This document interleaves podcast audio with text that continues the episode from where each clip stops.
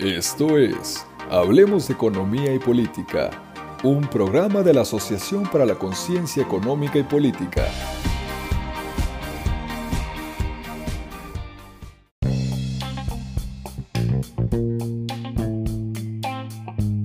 Buenas tardes a todos y todas aquí presentes. Bienvenidos a un nuevo episodio de nuestro podcast Hablemos de Economía y Política de ASEI. Me presento, mi nombre es Carolina Rivera, soy presidenta de la actual gestión de ASEI. Me acompañan Melanie Hernández. Hola, buenas tardes, yo soy encargada de comunicación e imagen de ASEI. Y Francisco Dávila. Hola a todas y todos, yo soy Fresco Dávila, encargado de investigación de ASEI. Muchas gracias por estar hoy aquí. El día de hoy les vamos a hablar un poco sobre el índice de democracia o Democracy Index que eh, publica The Economist cada año. Eh, Melanie nos va a empezar platicando un poco de contexto para que entendamos más de qué se trata. Bueno, el índice de democracia sabemos que mide la calidad de la democracia en un país y pues ya como mencionó Caro, es producido por la unidad de inteligencia de The Economist y se publica anualmente. Primero me gustaría plantear un poquito de lo que es la democracia y es lo que se conoce como un método o conjunto de reglas que constituyen un gobierno para la formación de las que van a ser sus decisiones políticas. Y pues bueno, implica entre otras cosas que sus órganos legislativos o ejecutivos estén compuestos por miembros elegidos por el pueblo, ya sea directa o indirectamente, además de que los ciudadanos no tengan distinción de raza, de religión, de condición social o económica, y que tengan estos capacidad para votar y elegir a sus representantes. Además está la igualdad de voto y que preponder el principio de mayoría sin afectar derechos de las minorías. Pero bueno, ¿ustedes qué opinan? ¿Creen que haya mejorado este índice en el año pasado? Pues bueno, yo creo que quisiera comentar aquí también, añadiendo lo que tú decías, es que este año en particular, 2020, fue muy complicado. Eh, en la medición del, del, índice de democracia se midió en 165 países y se encontró que casi el 70% de estos países que están cubiertos por, por este índice registraron una disminución en su puntaje general. Y esto eh, prácticamente fue por los efectos de la pandemia del coronavirus. Entonces, eh, es, de hecho, el informe se llama, eh, si mal recuerdo, Sickness and Health, el, el índice de democracia, por, por este impacto que tenido la pandemia a nivel mundial. Y lo que provocó esto fue que el puntaje promedio global cayera a su nivel más bajo desde que empezó este índice hace 15 años, en 2006. Entonces podría decir que sí ha empeorado un poco la situación, un poco mucho la situación en varios países, pero difiere bastante, que es lo que vamos a comentar más adelante, ¿no? Qué interesante, Paco. Pero entonces yo tengo una duda. ¿Qué es lo que este índice mide o toma en cuenta para poner una calificación, en este caso, pues negativa para todo el mundo? Ok, el índice de democracia eh, es un cuestionario muy largo que lo realizan un poquito más de 100 expertos en la materia a nivel mundial. Esa parte de la metodología no lo revela The Economist, pero así es eh, la manera en cómo se está midiendo y las tienen un puntaje. Y ese puntaje va hacia cinco categorías en particular. Proceso electoral y pluralismo, que tiene que ver con las elecciones este, federales o locales de algún país. Libertades civiles o relacionado con los derechos y garantías de la Constitución. Funcionamiento del gobierno, participación política y cultura política. Estas dos últimas están enfocadas más o menos eh, en la ciudadanía, en la parte social. Y estas puntuaciones, esos indicadores de las categorías, ya con ese puntaje determinan si un país está dentro de alguno de los cuatro tipos de régimen.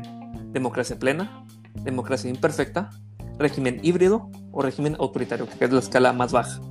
Y actualmente México está eh, ubicado como democracia imperfecta. Entonces forma parte de las 52 naciones de, que están como, eh, que sí son democracias porque lo garantizan las elecciones y, y, la participación política, pero es una democracia perfecta, tiene sus fallos. Democracia entre comillas, digámoslo así. Democracia entre comillas, así es. Pues qué interesante. Yo, yo creo que pues sí, en general este año uh, fue difícil y sigue siendo difícil, entonces lo podemos ver en estos índices de, de democracia que, lanza The Economist. Y no sé, Melanie, ¿tú qué, ¿tú qué opinas? ¿Que esto quiere decir que qué países han manejado bien la situación? O no sé si nos pudieras platicar un poco más de esto. ¿O todos, todos empeoraron? No sé. Claro, bueno, eh, en los índices, en los resultados pudimos encontrar que Asia más que nada ha sido de las regiones que han manejado mejor la situación, porque hasta ahora ellos fueron los que manejaron la pandemia pues prácticamente de la mejor manera, con tasas de infección y de mortalidad, además del rápido repunte económico. Entonces, pues, más que nada ellos se beneficiaron de que tenían sistemas de salud bien organizados y lograron conservar la confianza de sus poblaciones y pues esto condujo a que sus índices fueran al alza. Por el contrario, tenemos a los gobiernos europeos que actuaron con lentitud, además de que pues algunos sistemas de salud ya sabemos que estuvieron al borde del colapso y la confianza pública en el gobierno disminuyó. Algo que me pareció bastante interesante es el caso de Taiwán, que pues fue realmente el mayor ganador del año siendo que logró ascender 20 lugares en el ranking mundial desde el puesto 31, lo que se me hace una cosa impresionante para la situación tan complicada que se estaba viviendo este año. Y pues también, por otra parte, está Birmania, que fue un caso especial porque sabemos que también sufrió un golpe de Estado en este 2021, que pues empeoró su situación. Wow, no sabía eso de Taiwán, es un dato muy interesante y no me hubiera imaginado que, fue el ganador del año pero ahora un poco, ya nos platicaste sobre Taiwán, sobre Europa, pero ¿qué pasó aquí en Estados Unidos? Todavía no vamos a tocar a México, pero Estados Unidos, no sé qué, qué fue lo que sucedió, cuáles fueron los datos que nos enseña The Economist. No sé si tú puedas platicarnos un poco más de esto, Paco. Sí, Estados Unidos es un caso muy interesante. Este, yo creo que también fue parte de la definición del 2020 esperar qué iba a pasar con las elecciones estadounidenses. Queramos o no, Estados Unidos sigue siendo una potencia este, a nivel mundial y la repercusión acerca de quién van a elegir al gobierno es, es muy importante para todo el mundo, ¿no? Entonces aquí hay como dos este, puntos de vista, ¿no? Por la parte positiva, eh, aumentó mucho la participación política. Entonces, aumentó mucho la presión política en el sentido que más gente se involucraba en manifestaciones sociales, como en junio por el caso de George Floyd o el racismo sistemático en Estados Unidos. Eh, se involucraron también mucho al denunciar este, los actos de corrupción del gobierno de Estados Unidos. Entonces la presión política, el aumento de la presión política en Estados Unidos fue el principal aspecto positivo. Se involucró mucho más en la política en los últimos años, son más conscientes socialmente acerca de la situación de su país y hay muchos cambios ahorita en los jóvenes que están, eh, eh, estas jóvenes que están ahorita manifestando sus, sus ideologías políticas podrían en el futuro afectar si un estado es rojo, un estado es azul, o sea, si va a votar republicano o va a votar demócrata. Este, entonces, fueron los factores positivos para Estados Unidos. ¿Cuál es la parte negativa aquí? Que todavía hay muchos niveles bajos de confianza en las instituciones del país, los partidos políticos. Este, de hecho, ayer eh, fue la, ¿cómo se llama? Fue el final del juicio político de Trump, donde lo exoneraron. Entonces, ese tipo de cosas todavía causa que haya cierta desconfianza en las instituciones y los partidos políticos. Y, este, y en noviembre también, el hecho de que estará muchos días también en contra de los votos fue parte también de esta desconfianza acerca de qué va a pasar. Entonces, eh, ese es también un factor que puede afectar en el futuro, pero sobre todo también los, este, la polarización social. Y Estados Unidos ahorita está en un momento muy, muy dividido. Ya está dividido en cuanto a es que republicano, es que demócrata, es que Estado azul, es que Estado rojo, es que el condado rural, es que el condado urbano. Eso causó también mucho grado de polarización social, mucho grado de división, y eso también puede afectar en el, el índice de democracia para Estados Unidos. En general, le fue. No, bueno, yo no soy estadounidense, no podría decir como tal cómo le fue cómo no le fue, pero sigue estando en una parte de democracia plena, todavía sigue teniendo su democracia plena, pero sí hubo índices o indicios de que algo iba a, iba a pasar. O sea, desde el año pasado también, que el presidente Donald Trump quería este, cambiar los resultados electorales en Georgia, quería usar a las fuerzas militares para este, revertir los, resultados de las elecciones, querían moverle por todos lados el aspecto legal para las elecciones y que cambiara a su favor. Entonces todo esto afectó en parte a su índice de democracia, pero en general Estados Unidos ahorita esperemos que se pueda retomar este rumbo este, y mejorar en esta parte del índice de democracia. Gracias Paco por tu participación bastante interesante y mejor reflexionando sobre pues la situación que estamos viviendo. Esto que mencionas de Estados Unidos es muy, pues es un momento crítico para ellos porque sí se están causando revuelos en distintos aspectos, la polarización de la población, como dices, los partidos, y eso es algo que se vio mucho este, esta jornada electoral que acaba de suceder y pues sigue, se sigue viendo porque pues las personas aún están como, pues es un hecho reciente las elecciones y todo, entonces eso claro que llega a afectar este índice de la democracia. Pero en general, no solo hablando de Estados Unidos, ahora abriendo un poco más el panorama en general, pues América Latina ha sido una región históricamente complicada en el ámbito económico, en el ámbito, en el ámbito político. Entonces, pues me gustaría que platicáramos más un poco sobre qué revela el Democracy Index para este continente, hablando sobre los distintos países, eh, cómo en general evolucionaron algunos datos y cosas interesantes, por ejemplo, eh, la emergencia de salud pública, que dio cobertura a los abusos de poder que se han familiarizado en los últimos años. No sé, Melanie, que si tú que tienes algo que comentar acerca de esto, sobre los puntajes de América Latina.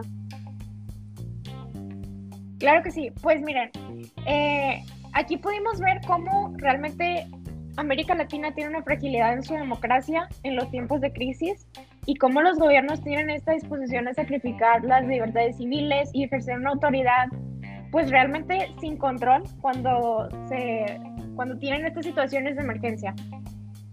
Algo que me parece bastante interesante es que aunque América Latina, como mencionaba Caro, ha sido una, un continente históricamente complicado, este, Chile y Costa Rica se encuentran en, en democracias completas y México, por el contrario, sí se encuentra en el puesto 72, está en una democracia incompleta.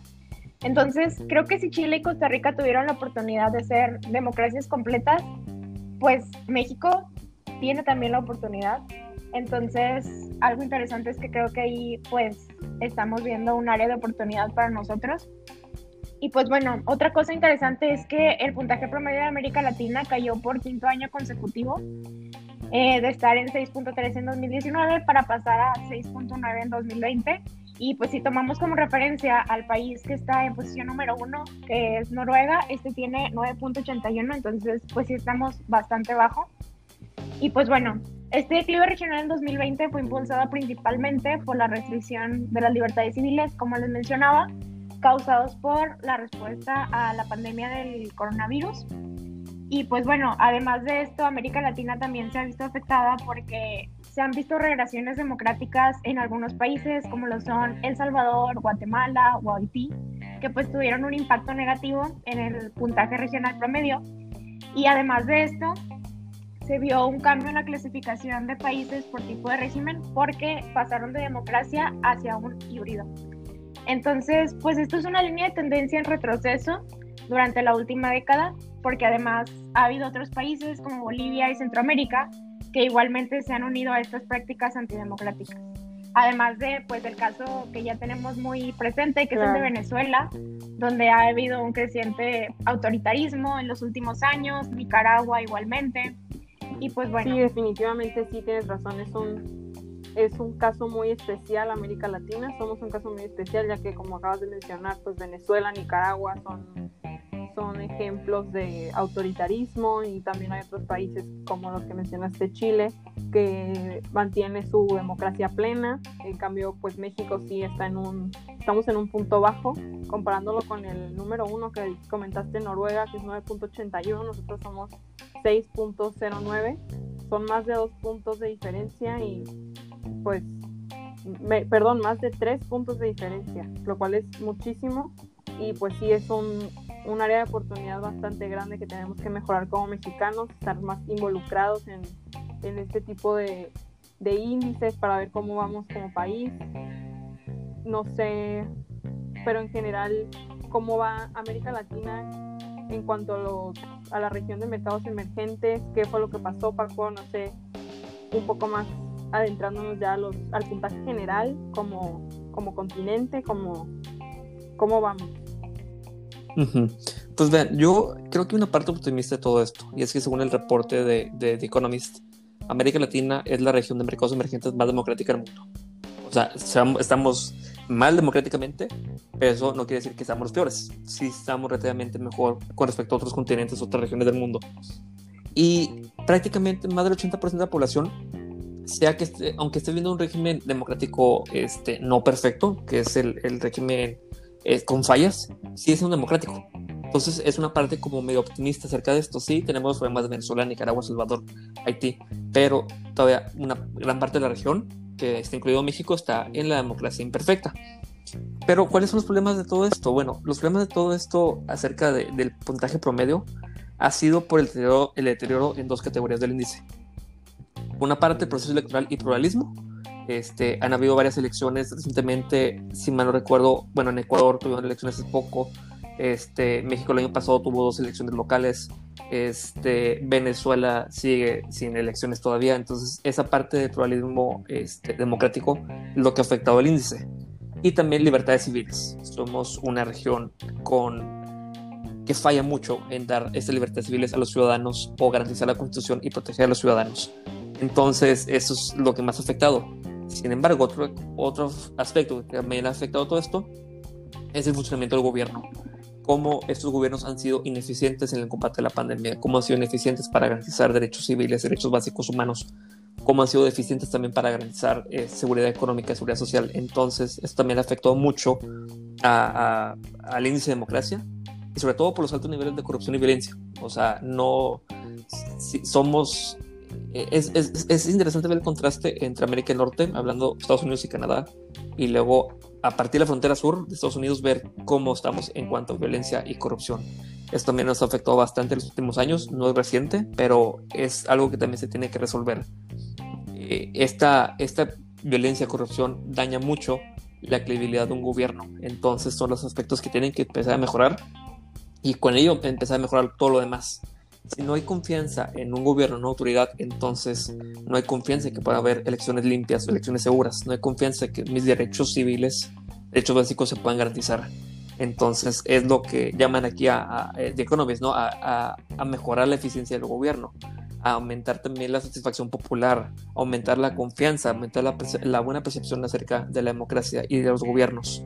¿verdad? Este, y es más o menos lo que este, pues, vemos aquí, ¿no? Y algo interesante también es que, bueno, eh, aparte de, ver como el índice general de la del país, ya hay una tabla que vimos en, el reporte que ya lo subdivide en cuanto a sus categorías, ¿no? Y caso particular de México es que está muy baja también con respecto a otras. Sí está en un 6.07, es de las regiones más bajas, estamos un poquito arriba de Guyana, estamos abajo de Ecuador y aquí hay dos datos interesantes que, hay que ver y que está, hay que compararlo con los demás. Por ejemplo, en cuanto a cultura política, el puntaje es 3.13.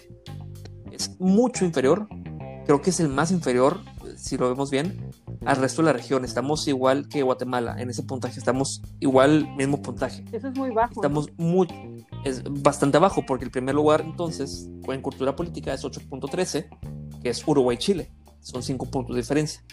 Y la otra parte también es la de eh, libertades civiles, que es un 5.88, y es igual de baja, no es el más bajo, pero comparando otra vez con Uruguay o con Costa Rica, ellos tienen 9.71. Entonces, solo dos factores que también aquí afectan mucho el índice de democracia para México. Es lo que yo quisiera aquí cerrar con, este, con esta pregunta que me hiciste hace un ratito. Creo que me extendí un poco, pero es, es interesante ver cómo este puntaje tan bajo con respecto a otros países, ¿verdad? Y, y, de la región de mercados emergentes, pues bueno, Brasil es el primer lugar, México le sigue, pero aún así este, es, es bajo.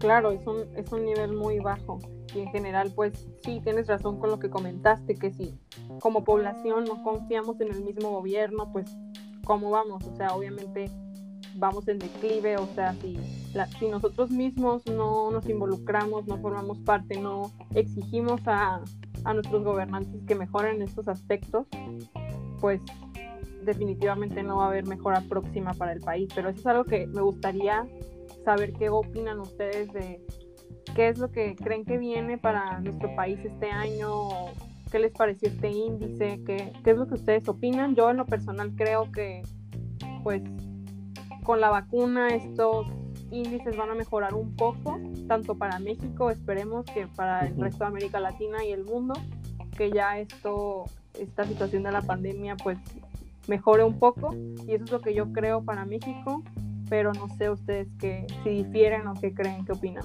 Melanie. Pues mira, Caro, yo estoy de acuerdo contigo y pienso también que el año que inicia para México va a estar marcado por cuatro procesos. Primero que nada, lo que mencionabas de las vacunas, que es el combate a la pandemia del COVID-19. Por otra parte, está la reactivación económica, también sumamente necesaria.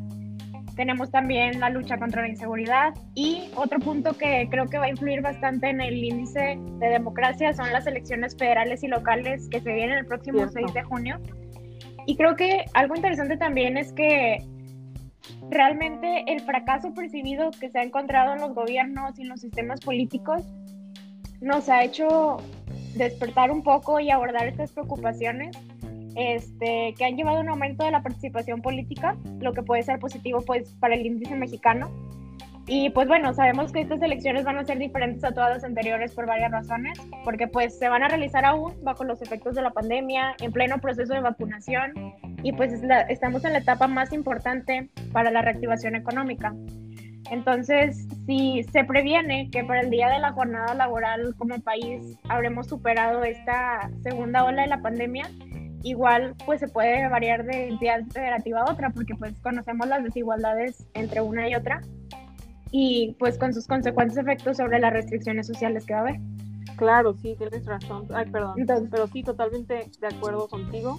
En cuanto a las elecciones, va a jugar un papel muy importante los resultados de estas en, pues en el índice, tanto este índice el que tocamos hoy, el Democracy Index de The Economist, como pues otros índices en general sobre el manejo del país, la democracia y todos estos, el Estado de Derecho, todos estos factores que son bastante importantes para el crecimiento y desarrollo de nuestro país. Y pues son las elecciones más grandes de la historia, entonces sí van a marcar una pauta para este año.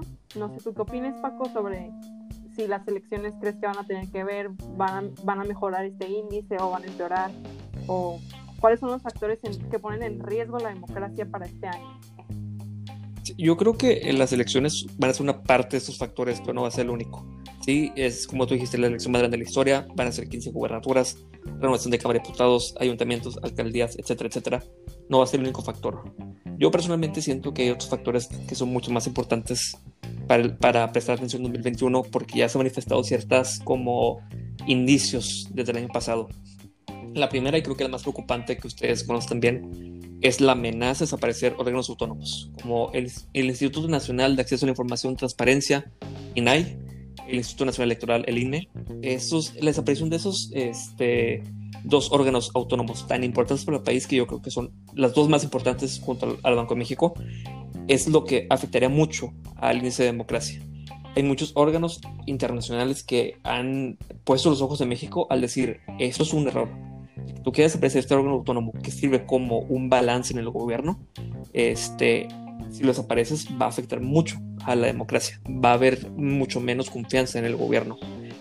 Por otra parte también, esto ha surgido muy recientemente por ocurrencias, eso es lo que voy a llamar como ocurrencias, es regular las redes sociales. Me acuerdo que hace poco, en enero más o menos, este, algo pasó en Twitter que mencionó que el director de Twitter México estuvo en el PAN, chala, chala, y el gobierno López Obrador empezó a decir que la Secretaría de Gobernación y Comunicación y Transporte iba a diseñar una nueva red social. Y, y Ricardo Mundial, por parte de Morena, se propuso regular las redes sociales, regular el contenido de redes sociales. Entonces, ya empezarte a meter en una garantía civil que es la libertad de expresión, la libertad de acceder a Internet, eh, es muy preocupante, ¿no? Y también puede afectar mucho la confianza del gobierno y en el índice de democracia. Y otra cosa, el ataque a la prensa, que es una prensa libre y tiene también derecho a libertad de expresión, que se le sigue atacando constantemente y que se sigue desacreditando, va a afectar mucho a la confianza en el gobierno, la desconfianza institucional, la desconfianza en, los, en la Secretaría de Gobierno, la desconfianza en el combate a la corrupción y también la, la parte electoral, ¿no? que haya muchos conflictos o que no se conozca el resultado de la elección este, y hay muchos otros factores que, que no nos alcanzan a mencionar, pero que pueden afectar mucho aquí al índice de democracia 2021. Y también, por otro lado, la que nos, nos podemos olvidar, combate a la corrupción. También es muy importante para mejorar en el índice de democracia para 2021. Claro, definitivamente tienes muchísima razón en esto que acabas de mencionar. Estos puntos son fundamentales para la democracia de nuestro, tanto de nuestro país, pero pues de todo el mundo. Específicamente esto de la desaparición de los órganos autónomos creo que sí pone en riesgo bastante nuestra reputación como país y pues el manejo de estas políticas que definitivamente tiene un papel bastante, bastante importante en esto. Así como la regulación de las redes, lo acabas de mencionar, eso me parece bastante interesante y pues tendremos que ver qué es lo que pasa, cómo, cómo avanza esto, si en realidad si se regulan, si no se regulan, qué pasa con estos órganos autónomos y también en las elecciones, todo esto siento que pues vamos a tener que irlo analizando y por eso es importante que todos estemos involucrados y al pendiente de estas situaciones para poder pues emitir una opinión que al cabo, o sea, al fin y al cabo es lo que estamos haciendo aquí, emitiendo nuestra opinión con nuestra experiencia poca o mucha que tengamos, pero definitivamente yo también creo lo mismo, pues esperemos que mejoremos en el próximo año, a ver qué pasa, pero pues me pareció muy interesante haber tenido esta plática con ustedes. No sé si alguien tenga algo más que agregar, si no, este, pues me despido Gracias, le agradezco a Paco y a Melanie por, haber, por haberme acompañado aquí, por haber estado, bueno, yo los acompañé a ellos, mejor dicho, gracias. Y eh, pues nos vemos en el próximo episodio de Hablemos de Economía y Política con Aceite. Esperemos lo hayan disfrutado y hasta luego. Gracias, hasta luego. Gracias.